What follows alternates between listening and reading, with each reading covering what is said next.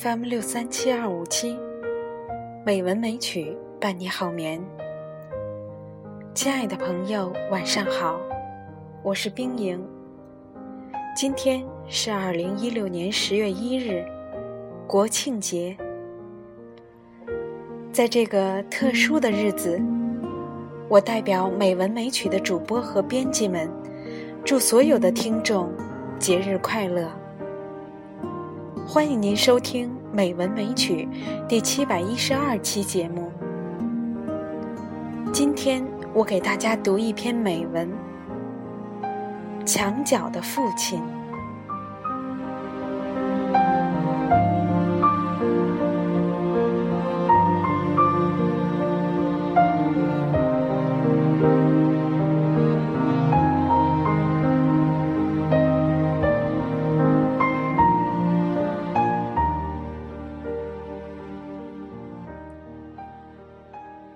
帮老乡大将搬家，在整理一堆旧书籍的时候，大将蹲在地上，呜呜大哭起来。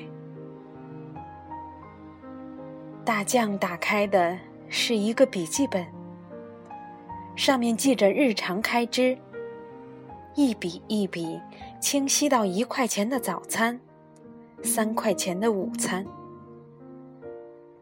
稍后，大将给我讲了关于他和父亲的一段往事。大将的家在徐州乡下的一个村子里，在他的记忆里，父亲一直在徐州火车站附近打短工，难得回家一次。大将考上西安的一所大学时，父亲从银行取出一包钱，一张一张，蘸着口水数，数了一次又一次。大一的时候，大将迷上了网络游戏，经常整晚耗在校外的网吧里。他虽然感到，有些虚度光阴，但身边的同学都差不多，不是打球就是看电影，或者上网打游戏。大将也就释然了。暑假回家，大将在村里待了几天，感觉特别无聊，就忐忑的对父亲提出。想去他那里玩几天，至少那里有网吧。父亲竟然破天荒的答应了。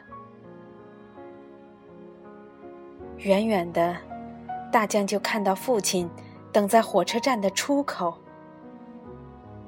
经过一年大学生活的洗礼，大将第一次感觉父亲在人群中是那么扎眼。衣服破旧，还宽大的有些不合身。他提醒父亲，衣服太旧了。父亲说：“出力干活的，又不是坐办公室，穿那么新干嘛？”他又说：“那也太大了啊。”父亲又说：“衣服大点儿，干活才能伸展开手脚。”不然，一伸手，衣服就撕破了。让大将没想到的是，在二零零三年，月入就四千多元的父亲，竟然住在一栋民房的阁楼里，只有六七平方米，除了一张铁架床之外，还有个放洗脸盆的木架子。那个多处掉瓷的搪瓷盆上，搭着一条看不出本色的旧毛巾。大将一直以为父亲在城里过的是很舒服的日子，没想到竟是这样清苦。父亲把大将带回住处，就说：“你坐着，我要去忙活了。”说着，就咚咚咚下楼走了。大将坐不下去，就悄悄地关上门，下楼，跟在父亲身后。他想看看父亲是做什么的。七弯八拐，大将跟随父亲来到了徐州冷库。那儿聚集着十多个跟父亲差不多的人，有的推着推车，有的拿着扁担。大将看到父亲从门卫那里推出了自己的手推车。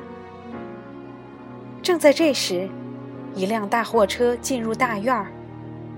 父亲和大伙儿一起跟在车后拥了进去。几分钟后，大将看到了父亲。他弓着腰，扛着大大的纸箱，走几步，停一下，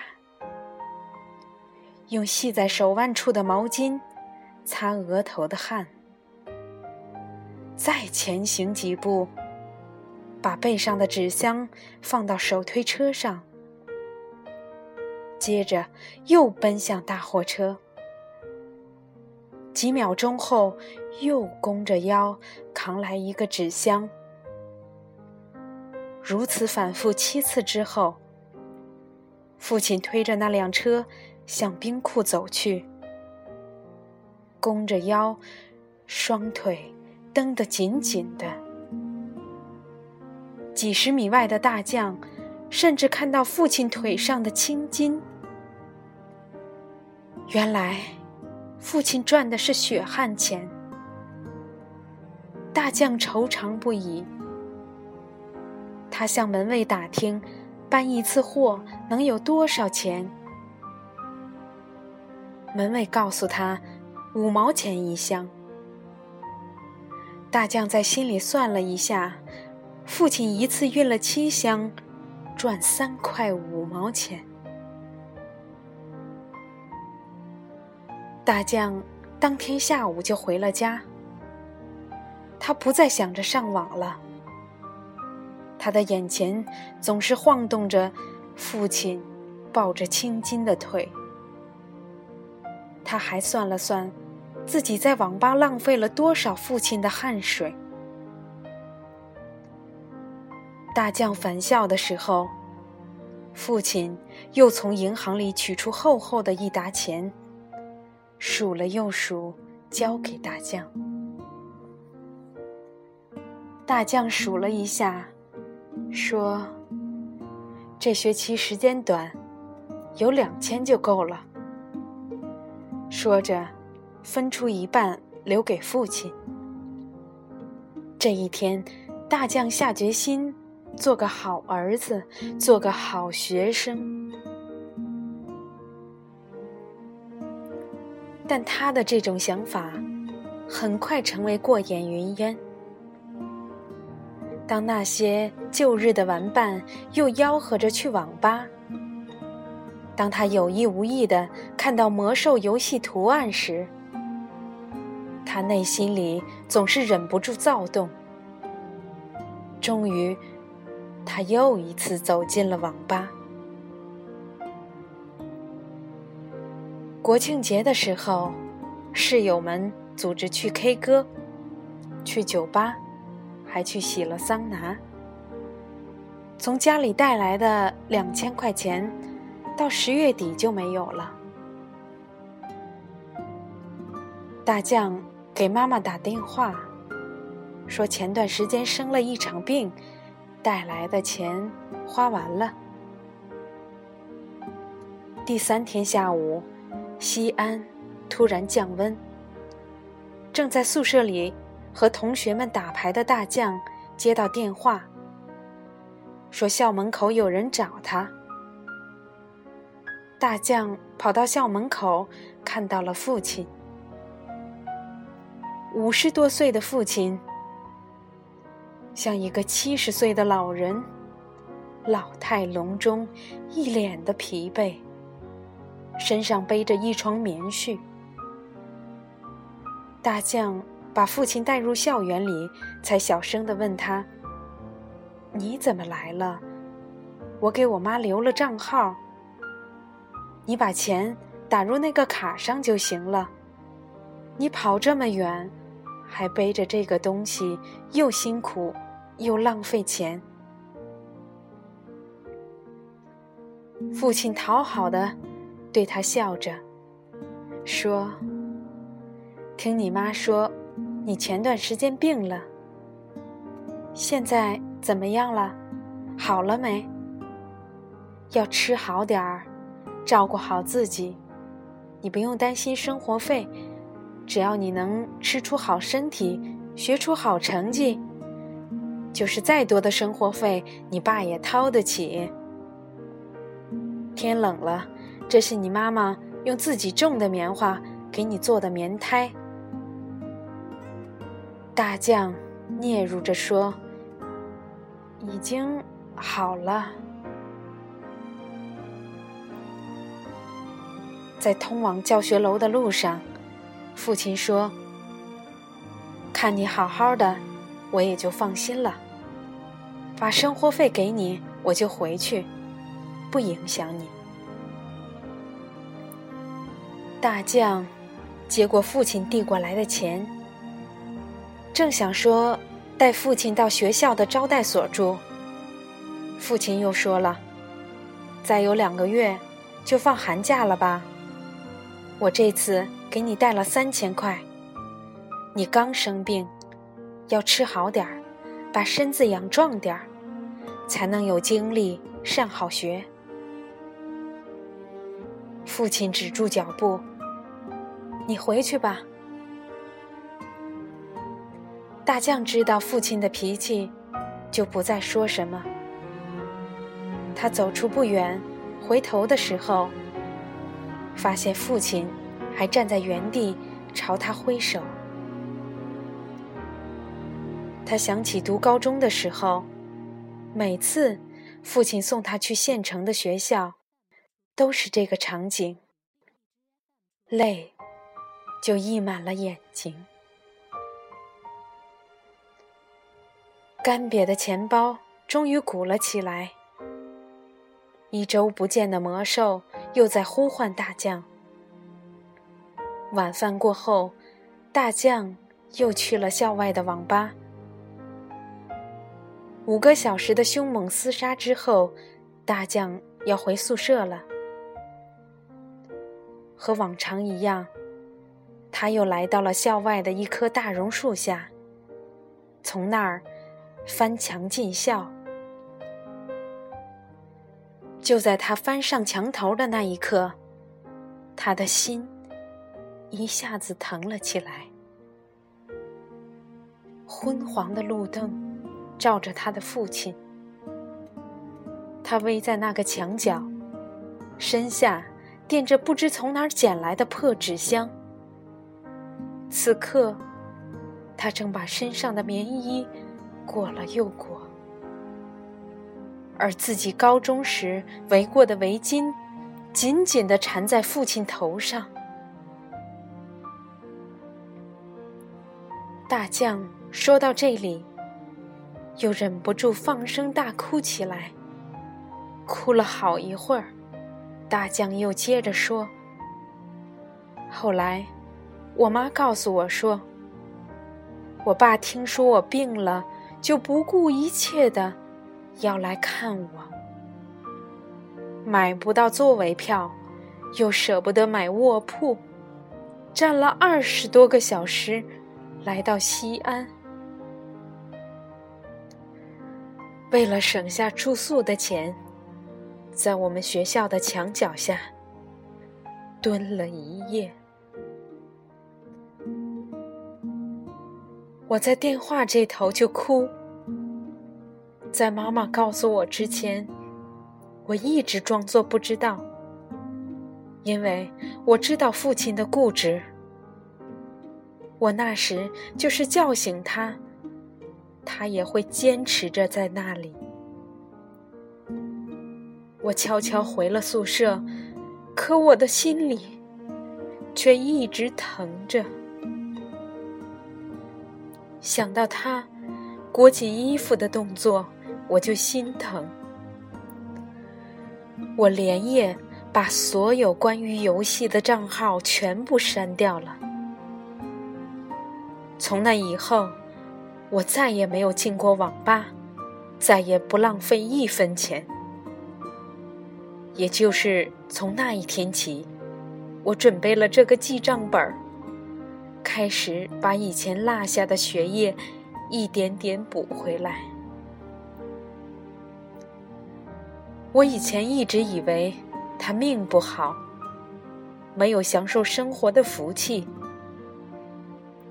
经过那件事情，我才知道，不是他没有福，而是他习惯了把一切享受给予他儿子。他从十七岁开始，在那个冰库做事，一直做到去年春天。大将说不下去了。我知道，大将的父亲去年春天去世了，给大将留下三十七万元的存款。大将的父亲是许多贫困父亲的缩影，深沉而又无私的爱。所幸的是。他的孩子看到了墙角的父亲，而我知道，还有很多孩子想不到，也看不到墙角里的爱。恐惧时，父爱是一块踏脚的石；黑暗时，父爱是一盏照明的灯，枯竭时，父爱是一湾生命的水；努力时，父爱是精神上的支柱；成功时，父爱又是鼓励。与警钟，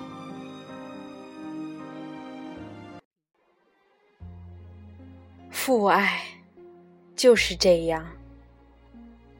我们的及时雨，雪中炭，虽不像妈妈一样时常陪在我们身边，却总能在关键时刻为我们。撑起一片蓝天。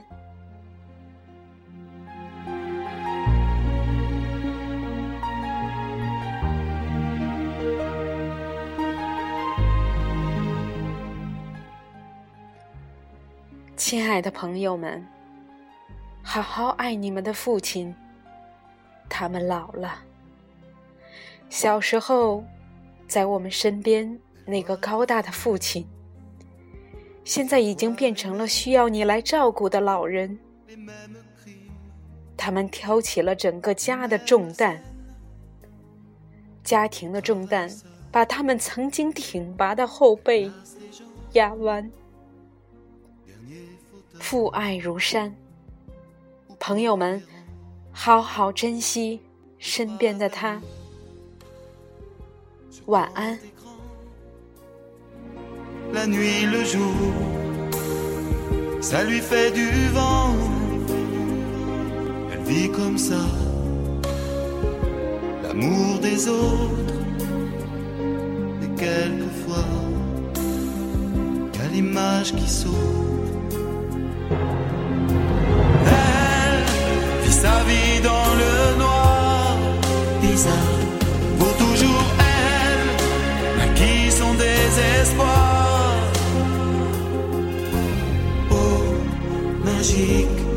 boulevard.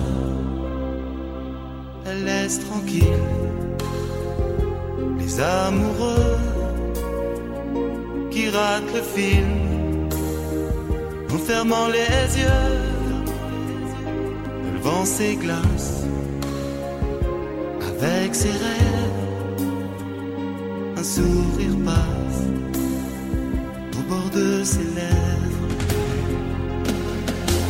Elle vit sa vie dans le noir, bizarre, pour toujours elle, maquille son désespoir.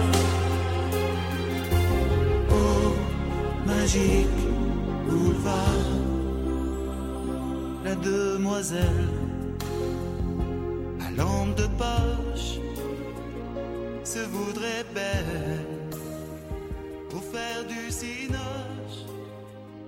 Parfois, quelle chance, la salle est vide pour une séance.